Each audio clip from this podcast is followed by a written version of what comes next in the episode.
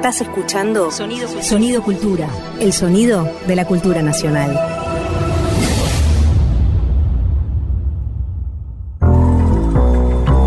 La tijera de un taller que recorta relatos, un centímetro mide tensiones, el dobladillo para el olvido y la cintura cósmica del ayer.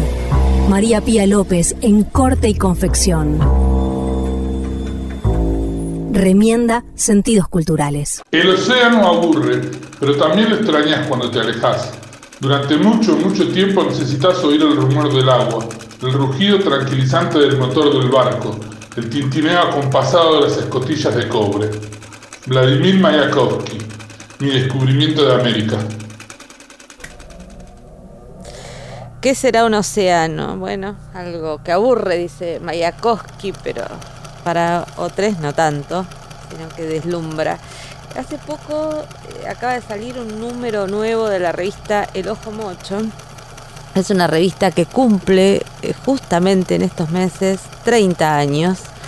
Eh, tuvo varias épocas, en alguna de esas épocas fue, fui parte del grupo editor, pero ahora desde hace 10 años también se cumplen un, 10 años de que tiene un nuevo grupo editor y está saliendo. Y lo traía porque, no solo porque es, siempre es interesante y festejable la salida de una revista que sigue siendo una revista sin ilustraciones, sin aire, con letras apretaditas y todos los artículos que puedan entrar en un sinfín de páginas, sino porque el título de esta revista es El Junco y la Corriente. Y pensaba que tantas veces hablamos de estas cosas, ¿no? ¿Qué es el junco? ¿Qué es la corriente? La corriente la historia, junco las personas, cómo somos arrastrados, ¿no? Pero este arrastrada sin saber a veces hacia dónde vamos y creemos que estamos decidiendo cuando en realidad esos flujos y esas corrientes nos arrastran y nos mueven como pequeños juncos. El número trata sobre eh, los sentidos de la política, sobre el río Paraná, sobre la relación con China y sobre China en general. En todos esos temas que parecen tan distintos y sin embargo se van anudando, lo digo sin haber leído el número entero, que saben que es difícil y requiere tiempos vacacionales a veces para leer un número de, esa extensión, pero leí algunas cosas y en la presentación escuché a mi querida amiga Fabiana Di Luca, habitante del Tigre y que militante de los por la lucha por los humedales, que hacía algunas preguntas sobre nuestra relación con el agua. Preguntas sencillas. ¿Sabemos? ¿Tenemos una imagen mental y física de cómo llega el agua a nuestras canillas? Contaba que eso lo charló con los estudiantes y las estudiantes de la escuela secundaria donde da clase y los jóvenes pensaban que el agua venía de los lagos del sur, directamente a sus canillas, y se asombraron cuando trataron de pensar que cuencas hídricas bastante más barrosas estaban y marroncitas alimentaban después de varios sistemas de purificación lo que ellos tomaban. Pero se hace otra pregunta, ¿cuántos habitantes de las zonas de las ciudades de las zonas costeras vieron alguna vez su ciudad desde el mar? Esas preguntas fundamentales, ¿no? Porque también para pensar cómo defendemos la soberanía sobre las aguas o cómo defendemos la relación eh, que de la vida con las aguas, necesitamos tener alguna experiencia material de nuestra relación con todo eso, ¿no? Porque hemos discutido durante todo este año al Paraná como hidrovía. Y eso está muy bien porque se discute soberanía, se discute lógicas económicas, pero también hay que poder nombrar lo que sucede alrededor de ese río, con ese río y la vida que alimenta ese río. Bueno, esas páginas medio mojadas del, del Ojo Mocho tenían como, quizás tienen como espíritu y centro a Juan L. Ortiz, ¿no? el poeta del viento, del sauce y del río. Un poeta que cuentan tenía una pipa larga, me lo contó Liliana Herrero. Tenía una pipa larguísima que le había regalado Mao Zedong. Por eso todo confluye en estas páginas y en esa vieja imagen de una pipa para pensar que una coyuntura también es un territorio.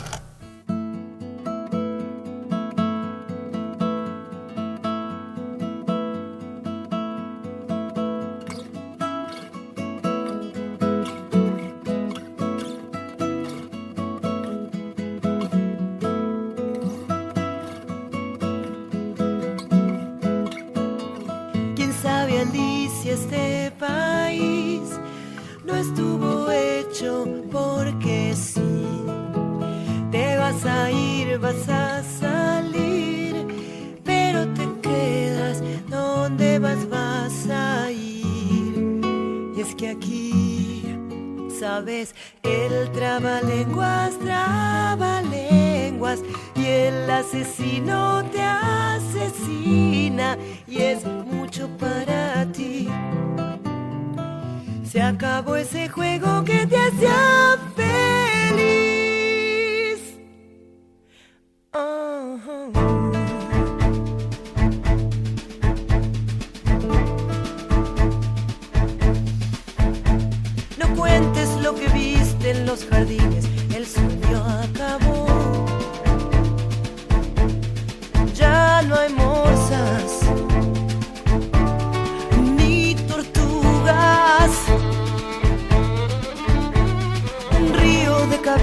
Aplastadas por el mismo pie.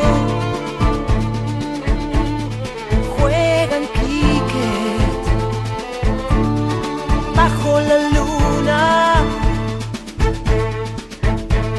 Estamos en la tierra de nadie, pero es mía. Los inocentes son los culpables, dice su señoría,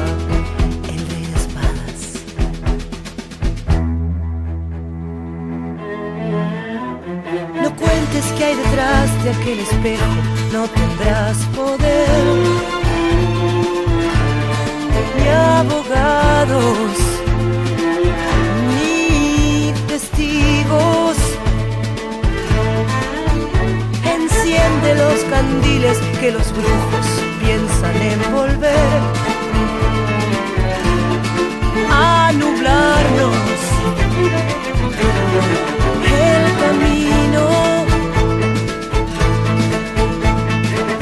En la tierra de todos, en la mía. Sobre el pasado y sobre el futuro, ruina sobre ruina.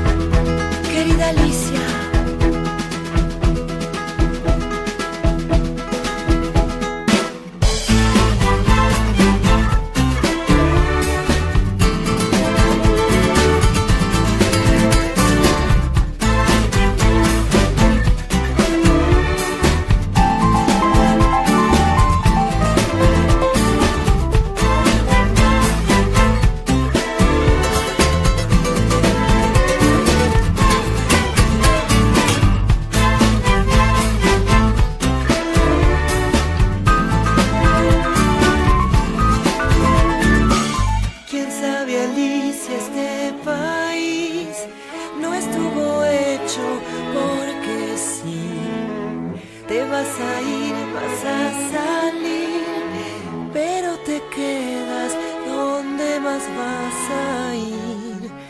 Y es que aquí, sabes, el trabalenguas, trabalenguas, y el asesino te asesina, y es mucho para ti. Se acabó, se acabó ese, se acabó ese juego, se acabó ese juego que te hacía feliz. Hermoso tema de Charlie hecho por Fabiana Cantilo en ese disco Alicia en el País, ¿no? El tema de Charlie y la versión de Fabiana que salió en un disco de ella donde reversiona todas canciones fundamentales de nuestro rock nacional. Ahora en la bolsa de retazos tenemos nuevamente una colaboración de Martín Iglesias que actúa como productor de este retazo, que es un compañero de la, de la radio de la Universidad de Quilmes, y hoy nos trajo un hermoso aporte y también muy acuático aporte de Antonella Restucci, que arroja algunas cuestiones fundamentales, pero también muy bellas, con una obra cultural muy bella para pensar qué hacemos con el agua. Así que la escuchamos, Antonella, eh, a ver qué nos trae. Hola, ¿cómo están? Mi nombre es Antonella Restucci, soy cantante, intérprete y compositora de la ciudad de Quilmes. El objeto cultural que elegí en esta oportunidad se llama Agua Dulce. Es una canción del autor y compositor rosarino Jorge van der Mole. que advierte a su manera poética y profunda, tan particular en su obra, sobre el cuidado de nuestros ríos, el sagrado recurso que es el agua, la cual es energía, parte de nuestra cultura y es fuente de nuestra vida. Somos agua. En esta canción nos invita a tomar conciencia sobre las precauciones que debemos tener los seres humanos en su manipulación. Parece que no debería de aclararse, pero siempre hay que tener presente que es un recurso renovable, variable, pero también limitado. Si consumimos para la industria mayor cantidad de agua de la que se restaura naturalmente, si permitimos que se deforesten nuestros bosques, si permitimos que se desechen químicos y material contaminante y nocivo en los ríos, estamos dañando nuestras vidas, los ecosistemas, el planeta y el futuro de la humanidad. Reflexionemos entonces sobre nuestra tierra y sus tan preciados y necesarios recursos naturales. Somos habitantes, pero no por eso dueños. Hay que tomar medidas para restaurar la armonía entre nuestra existencia y nuestra gran casa. Deseo también que no sea vista como un recurso económico, industrial, geopolítico, sino más bien que no nos adueñemos de su fluir, ni de su color, de sus componentes, ni de lo que en ella habita. El agua es patrimonio universal, indispensable para nuestro sustento, para el desarrollo de la vida y la estabilidad. Antes de concluir, me gustaría leer un párrafo de El manifiesto acerca del agua, escrito por Jorge van der Mole también, que dice así: La importancia del agua excede su carácter físico y conforma un imaginario simbólico en la diversidad de las culturas, siempre asociado a la vida, a la vitalidad, al tiempo y al cambio, al que no podemos renunciar porque está en nuestro origen y nuestra naturaleza. Velar por las condiciones del agua no constituye más que un impulso de supervivencia, ya que física y espiritualmente somos su reflejo. Invito entonces a escuchar esta bella obra sobre el agua dulce de un compositor tan humano como es Jorge van der Mole y a reflexionar sobre el presente y el futuro del agua, por lo tanto el futuro de nuestra humanidad.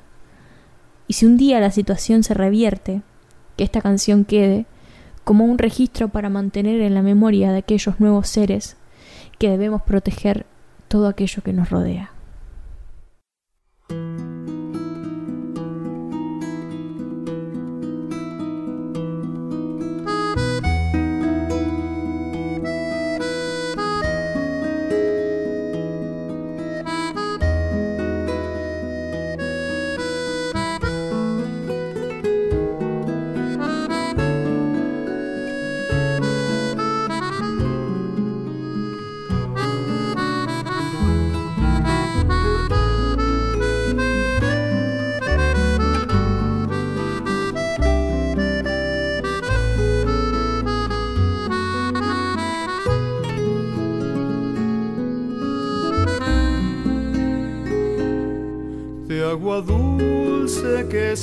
Por la pendiente de mi verde continente a mezclarse con el mar.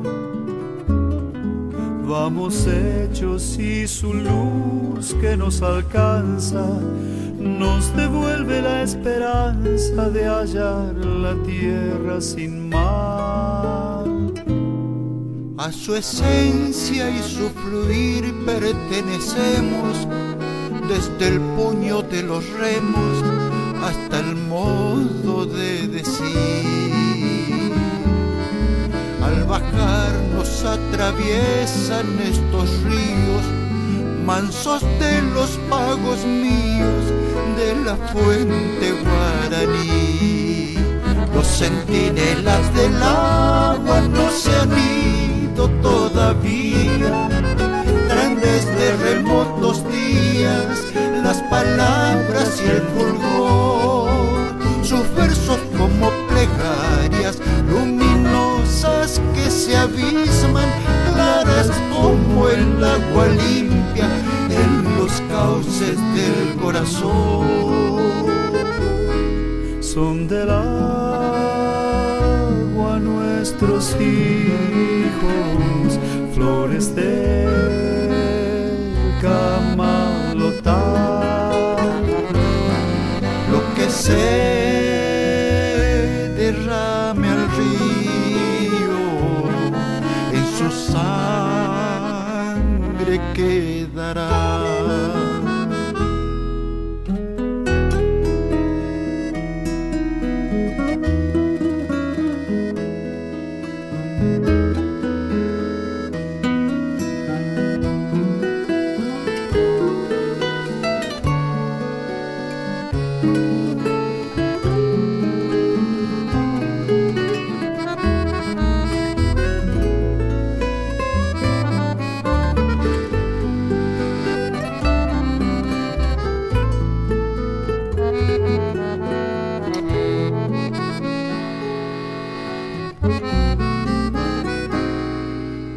ausente sombra del monte talado, un ciego sol han cosechado y con la tierra se nos va.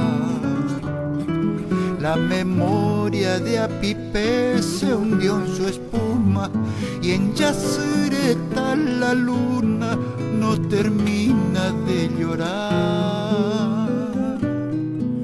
Me sueño regresando a un río sagrado, mientras el monte olvidado vuelve nuevo a florecer. Y ya leve, sin amores ni trabajos, yéndome corriente abajo con mis hermanos de ayer. Los centinelas del agua no se han ido todavía, traen desde remotos días las palabras y el fulgor, sus versos como plegarias luminosas que se abisman, claras como el agua limpia en los cauces del corazón. Son del agua hijos, flores de camalotá. Lo que se derrame al río, en su sangre quedará.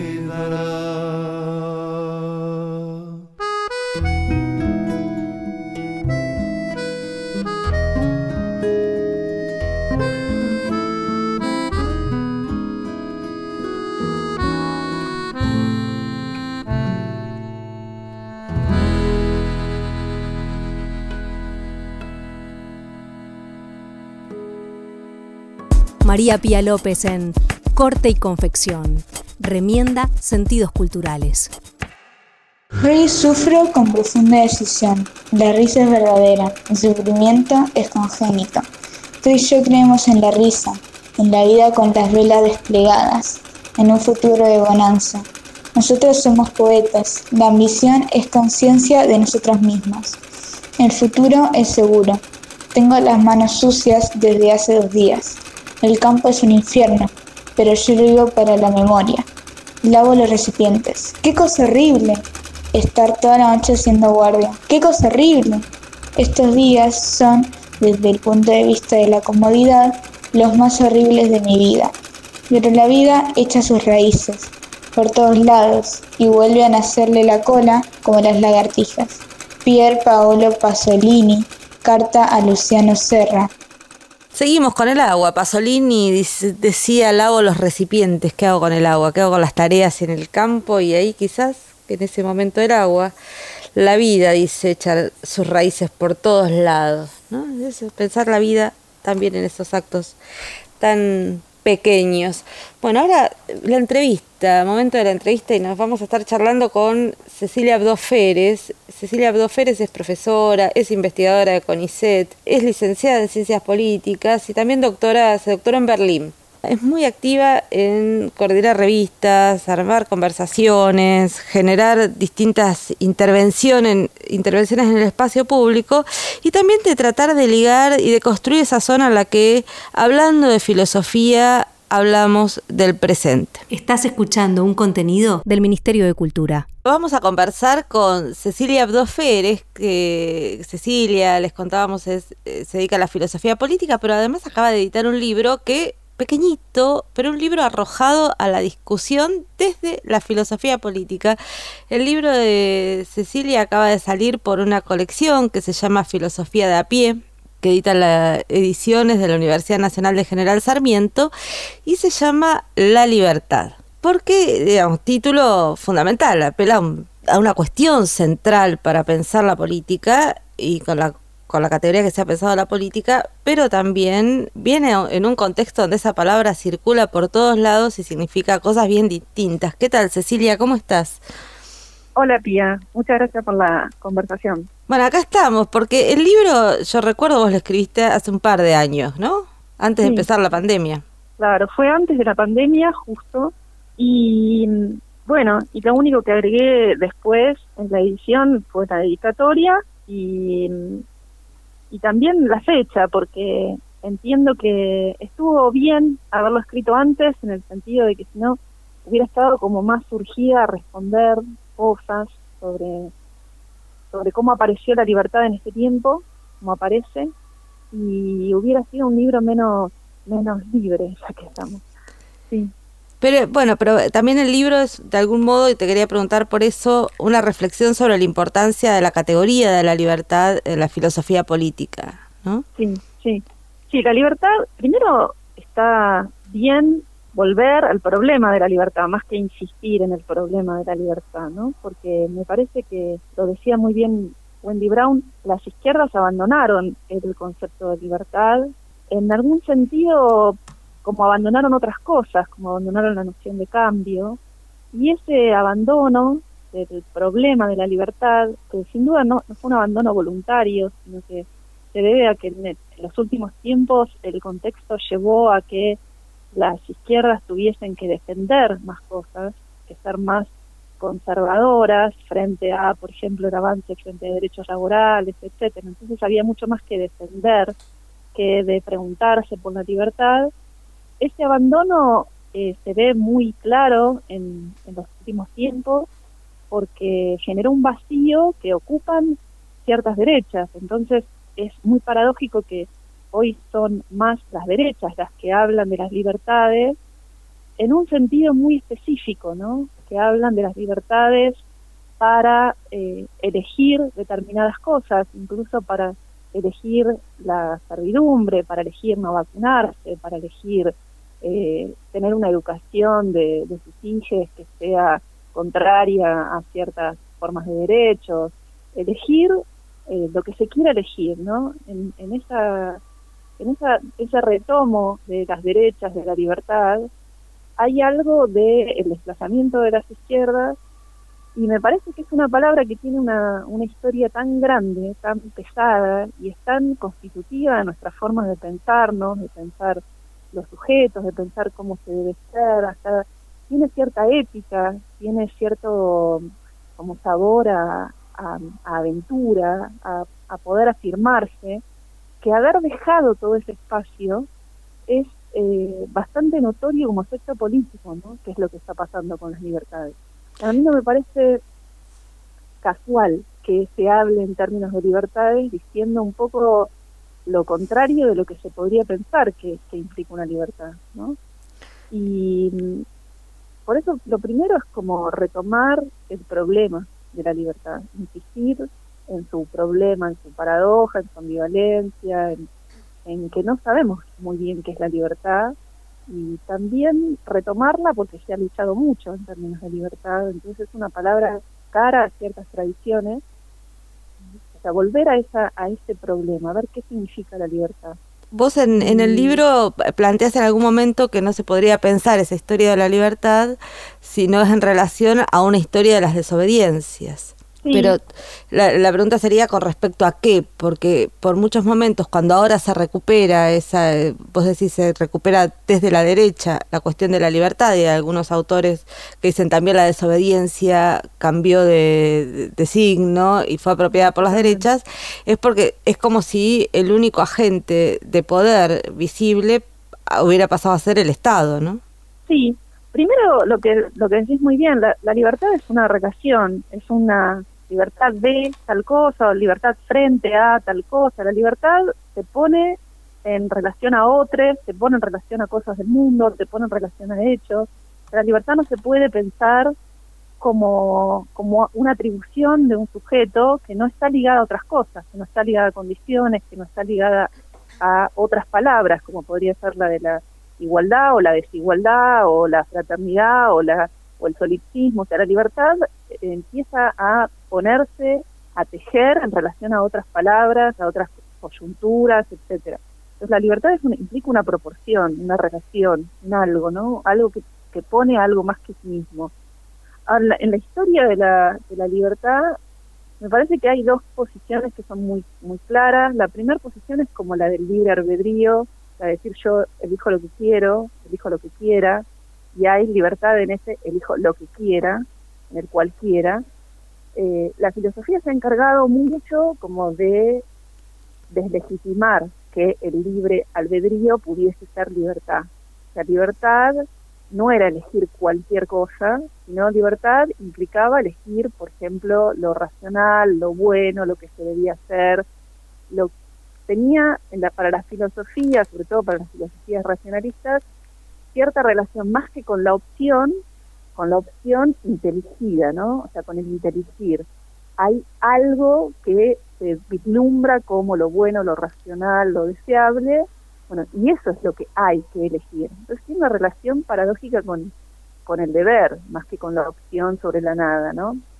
Ahora, ¿cómo aparece en la contemporaneidad? Aparece con toda la crítica que se ha hecho a estas filosofías racionalistas, que suponían cierta pedagogía del querer, que suponían cierto inteligir, que suponían cierto grupo que sabía decir que eso era lo bueno, eso era lo racional, que podía ser desde el Estado hasta la tradición, un grupo corporativo, los filósofos, o sea, alguien sabía qué era lo que había que decir, sabía el contenido de eso que había que decir.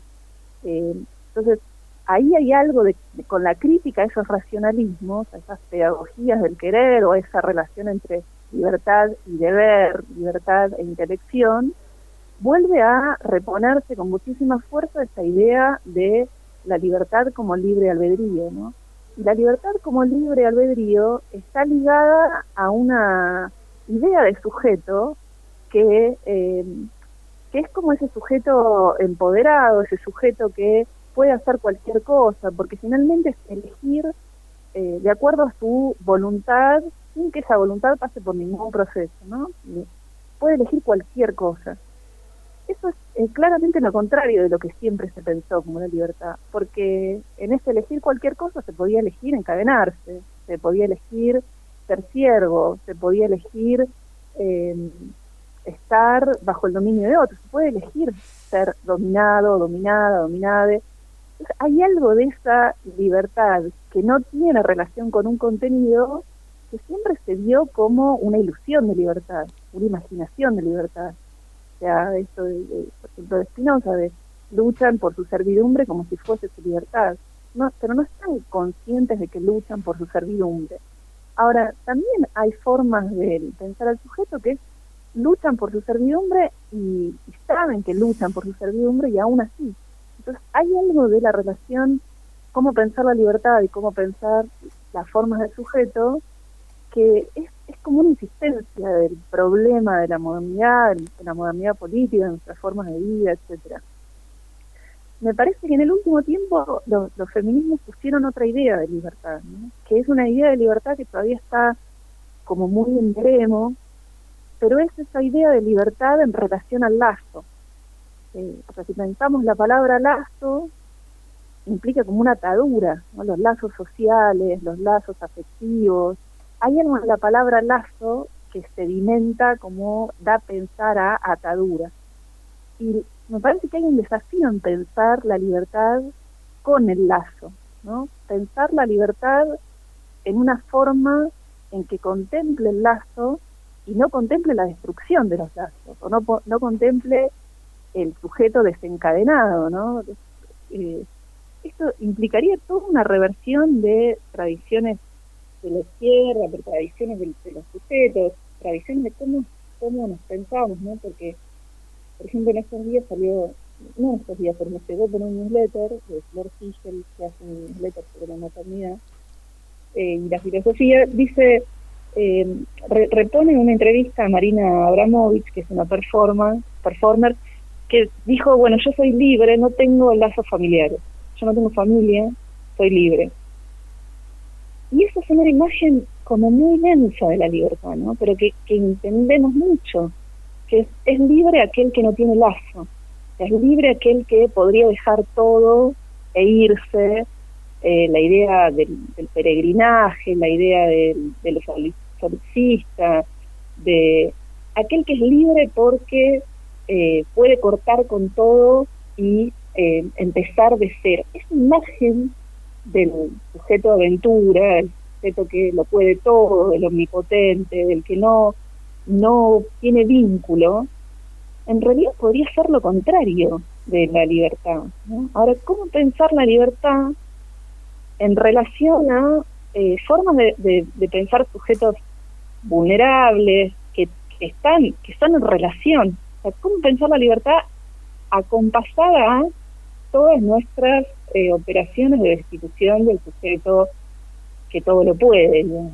Y eso va a llevar a otras a otras maneras de, de encar no solo de, pensar la libertad, sino de practicarla, de, ejercerla, de, de generar prácticas sociales que piensen en términos de esta libertad con el lazo, de esta libertad de sujetos vulnerables que en algún momento eh, no excepcional de su vida, sino en algún momento cotidiano de su vida, precisan de los demás y están en los demás.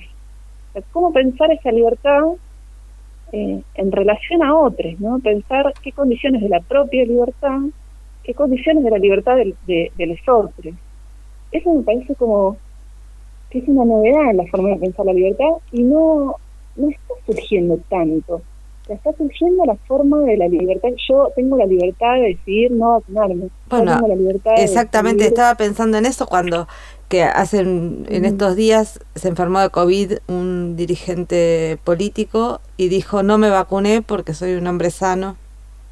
Y, en fin, y, y la idea esa, ¿no? Soy libre de no vacunarme porque me considero una persona sana eh, cuando tiene una función pública me parece que pone este, esta complejidad que vos decís, que, y, y pensando la libertad como una libertad estrictamente negativa. Nadie puede decirme lo que tengo que hacer. Y no pensando la libertad como esa, también como una construcción de orden político-social en la cual eh, se resuelven estrategias comunes de ampliación de la libertad. Por ejemplo, de la libertad de todo desde circular que requiere que no haya otra pandemia, otra ola de la pandemia. ¿no? Sí. Sí, la libertad se ha pensado como forma de de las formas negativas, o sea, la restricción de, como si hubiese un núcleo duro sobre el cual no se puede avanzar, que es constitutivo de los sujetos. Por ejemplo, la libertad de pensar de la forma en que se quiera, esto, la libertad. Yo decido que sobre mi cuerpo tal cosa, entonces mi cuerpo tiene unos límites precisados sobre los cuales no hay que avanzar. Ejemplo, no me vacuno porque soy sano. Bueno, pero eso implica otra vez como esa imagen del sujeto pertrechado, ¿no? El sujeto que es sano. Ahora puede estar en un mundo enfermo y puede eh, pensar que ese mundo enfermo no lo contamina. La idea de la contaminación, la idea de lo tóxico, que son todas ideas muy recurrentes y también se ha pensado la, la libertad como una expresión de la potencia, ¿no? O sea, que la libertad implicaba más libertades. Ahora, la, libertad como forma del poder, como forma de la potencia, como expresión de, que suponía cierta, eh, cierta ide- idea no de la libertad como una cantidad, como un haber.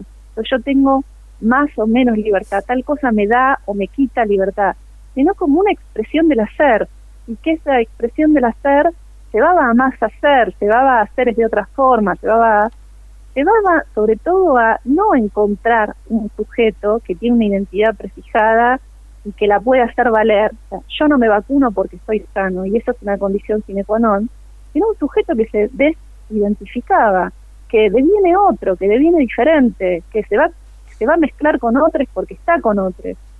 Esa, esa idea de que el sujeto puede ser otro, y que esa es la libertad, la, la libertad de devenir otro, otra, la libertad de ser diferente, la libertad de eh, ir buscando que se puede, que se puede en relación a otros, o sea, no sabiendo que se puede. Esa idea de libertad como experiencia es una libertad que en general no aparece.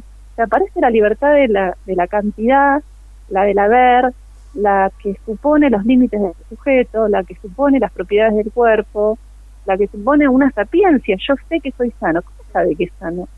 O sea, lo sabe, digamos, sabe que no ha tenido determinadas enfermedades, eh, pero no sabe que no puede en la relación con otros eh, devenir enfermo, no sabe que eh, ese devenir enfermo puede enfermar a otros. O sea, hay esta aparición de la libertad tan sintomática del último tiempo como en lo mío, bueno, es una, eh, eso sí tiene una gran historia en la filosofía, en las prácticas sociales, reaparece cada tanto, que es esa ilusión del yo, ¿no? La ilusión de que el yo sabe de sí, la ilusión de que el yo tiene límites muy claros, de que todo lo puede, puede saber cuándo se enferma y cuándo no, eh, de que los, los otros le son ajenos, son parte de lo, lo, lo que lo va a contaminar, eh, aquello sobre lo cual puede tener cierto poder de influencia o de desinfluencia cuando quiere. A mí me parece que la pandemia repuso mucho que el lazo no es algo que se quiere o no se quiere, es algo que está dado.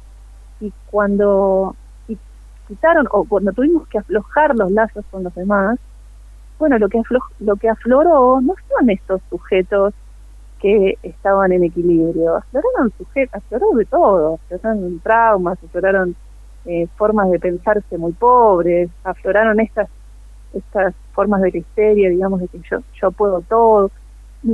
Me parece que, que es un tiempo interesante para poder poner otras formas de la libertad, ¿no? que seguramente, eh, no, no, no- creo que vayan a funcionar, porque como bien decía Foucault, la libertad en, el- en las últimas décadas también es una forma del dominio, ¿no? es una forma del gobierno. Eh, esta idea de que se puede ser empoderado, de empoderada, que se puede que se puede todo y que se es responsable por aquello que no se puede. Esa reposición del sujeto tan tan seguro de sí, tan cierto, tan de la modernidad, me parece que hay hay que ponerle otras otros grises, ¿no? Porque porque la vida son otros grises, eh, grises son oscuros, ¿no? Hay que ponerle otros colores, o sea, eh, somos otras cosas y esas otras cosas que somos, esas otras esos otros lazos que nos constituyen, ese en- enhebrado que somos, digamos, eh, generan menos sufrimiento que esa, esa imagen de la ilusión del yo que todo lo puede, ¿no? Que sabe de sus libertades, que sabe cómo ejercerlas, que, sabe que los otros son una amenaza, o sea, que se ve eh, pudiendo definir cuándo se es y cuándo se es enfermo. Me parece que la, que la pandemia puso en, tal vez mal, pero puso como, como la, la necesidad del, lazo como constitutivo. ¿Cuánto se necesitaba de, de lesotres, no? O sea, ¿cuánto, cuándo somos ese nebrado, ese tejido? Y ahí, si, si nos pensamos como un ne- enhebrado, como un tejido que se va reconstituyendo, que eso implica necesariamente que se deviene diferente todo el tiempo y que eso es una libertad, es una libertad dif- de venir diferente, parece que pensarse así eh, va a llevar a otras imágenes de libertad que las que tenemos, ¿no? Que son que son pobres, pero que generan sufrimiento en los yo creo que hay que reponer esa idea de que genera sufrimiento pensar que se lo puede todo. O sea, además de ser una gran ilusión, eh, hay un sufrimiento porque se, se vio mucho que no se puede todo, ¿no? Vos sabés que te escuchaba, Cecilia, y pensaba dos cosas. Una, que muchas veces esto en la escena política más clásica se discute en términos de libertad o derechos, ¿no? Donde, que también es una discusión respecto a con qué asociamos la democracia. Si con las libertades eh, o con las libertades y los derechos o fundamentalmente con la garantía de derechos. Pero me interesa en todo lo que estás eh, diciendo que vos estás yendo por otro lado de la discusión, que es a pensar la experiencia de la común vulnerabilidad. ¿no? De la, de la, de la, fragilidad compartida y la necesidad vital y de, de, nuestro ser genérico, digamos, de ser realizadas con otros. Y que la pandemia puso esto, pero también, y ahí recupero lo que habías dicho más al principio, también los feminismos veníamos poniendo esta discusión en juego con todas las tensiones, porque al mismo tiempo que ponemos eso, ponemos también la expresión mi cuerpo, mi decisión, ¿no? Sí, total, sí. Sí, eso, este, el tema de la propiedad del cuerpo, yo creo que hay que darle una vuelta de rosca para, porque bueno, porque comulga mucho con estas formas, ¿no? De mi cuerpo, o sea, lo mío y lo tuyo como tan definido, esa relación de al menos la intersubjetividad tan definida, con límites tan definidos, eh, me parece que es muy deudora de ciertas formas de de pensarnos que, que son difíciles, ¿no?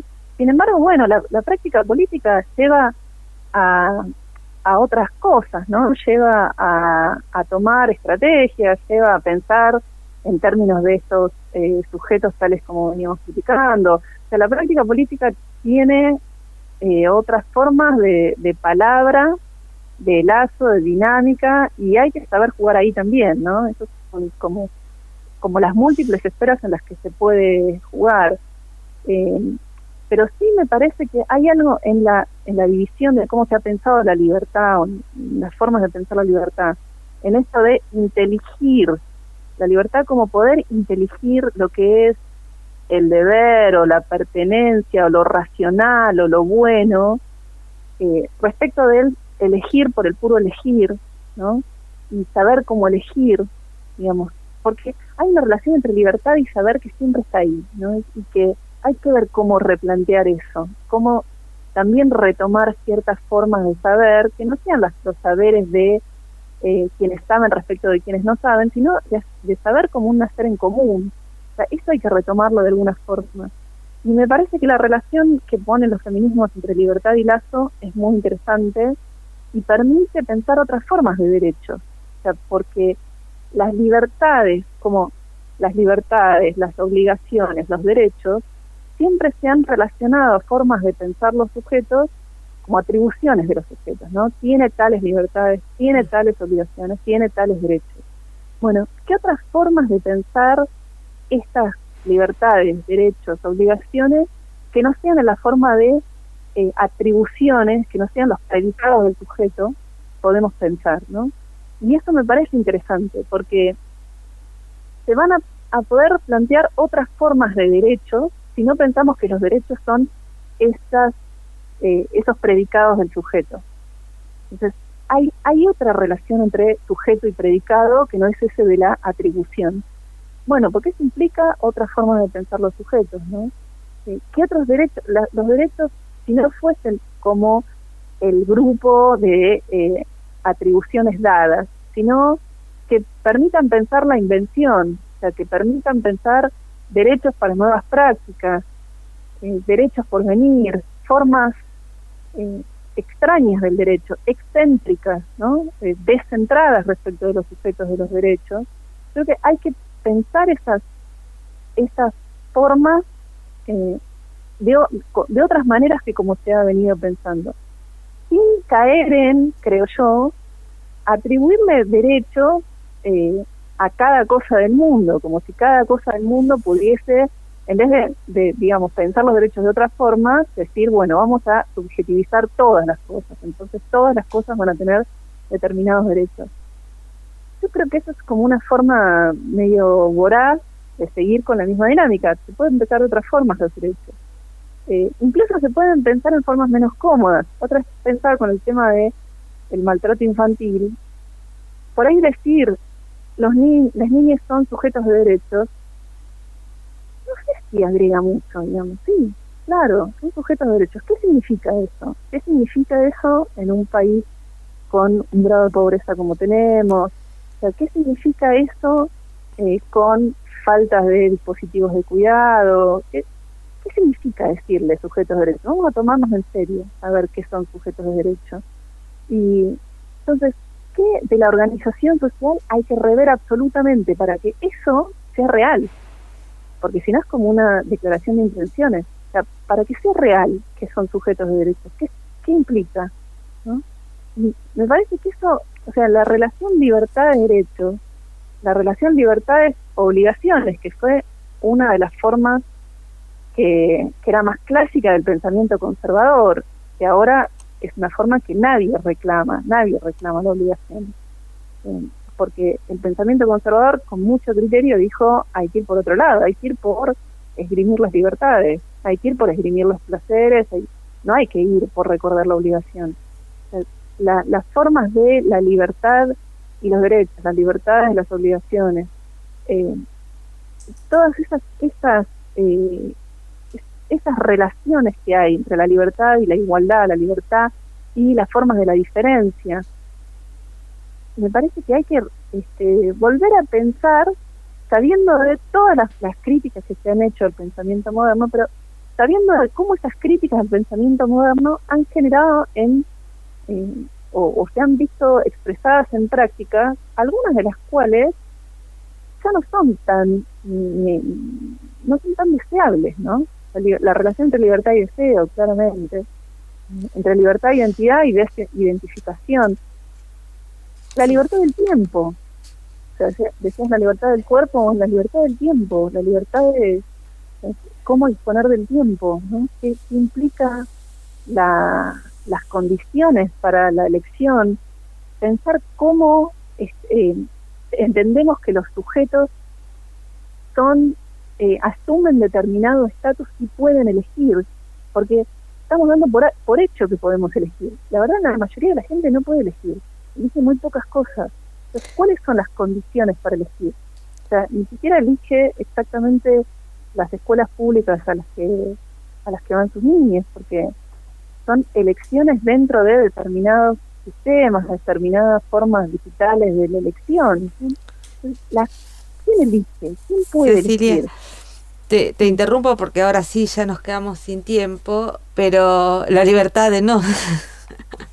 La libertad de decir que no, totalmente. claro, es- no, la libertad pero- de decir que no. Lo que estabas diciendo ahora me recordó algo que te- para dejar la conversación con una recomendación a las les eh, posibles lectores, que es eh, vos comenzás el libro con dos epígrafes, pero hay uno que a mí me llamó mucho la atención, que es un epígrafe de vida y destino de Vasily Grossman, porque precisamente es donde estamos terminando esta conversación, ¿no? ¿Qué es lo que se elige y cómo y qué bajo qué condiciones es lo que determina ese epígrafe?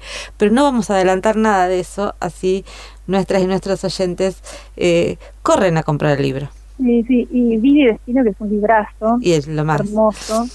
Sí, es lo más. Así que bueno, te agradezco mucho, Cecilia, No, este te rato de conversación No, y la seguimos. Dale, la seguimos. Besote. Besos. Estás escuchando Corte y Confección, donde las formas de entender el tejido social crujen. Bueno, y nos estamos yendo, pero nos vamos así escuchando una canción de Serrat, aunque sea unos minutos, de romance de Curro al Palmo, para homenajear a este querido músico que se también se está despidiendo. Y nosotros, por un ratito, hasta la próxima semana.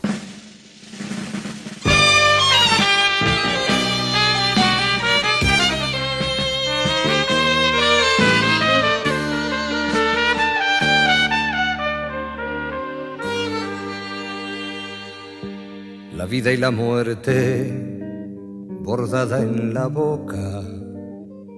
Tenía Merceditas, la del guardarropa, la del guardarropa del tablao del lacio.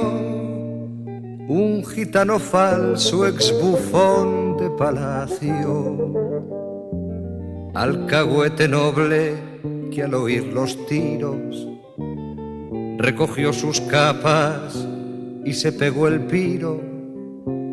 Se acabó el jaleo y el racionamiento le llenó el bolsillo y montó este invento. En donde el palmo lloro cantando, ay mi amor, sin ti no entiendo el despertar, ay mi amor, sin ti mi cama es ancha, ay mi amor, que me desvela la verdad entre tú y yo la soledad y un manojillo de escarcha.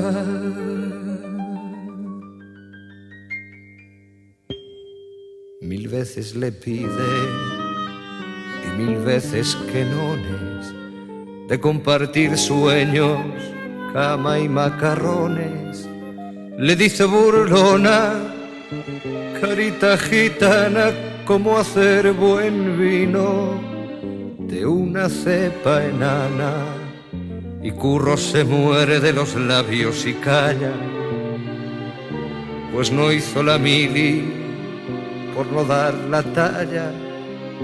Y quien calla otorga, como dice el dicho, y Curro se muere por ese mal bicho.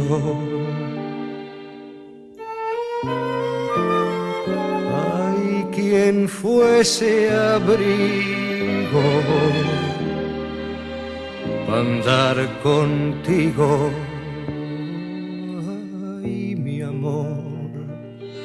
Sin ti no entiendo el despertar. Ay, mi amor, sin ti mi cama es ancha. Ay, mi amor, que me desvela la verdad. Entre tú y yo la soledad y un manojillo de escarcha.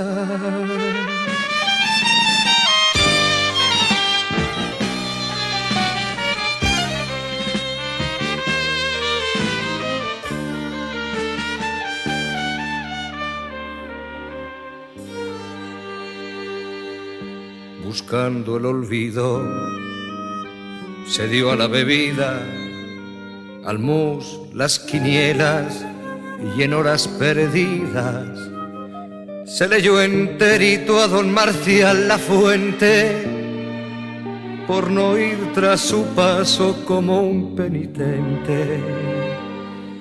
Y una noche mientras palmeaba farrucas, se escapó Mercedes con un curapupas de clínica propia y rolls de contrabando.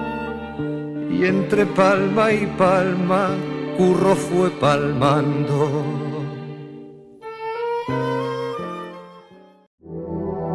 Fue una producción del Ministerio de Cultura.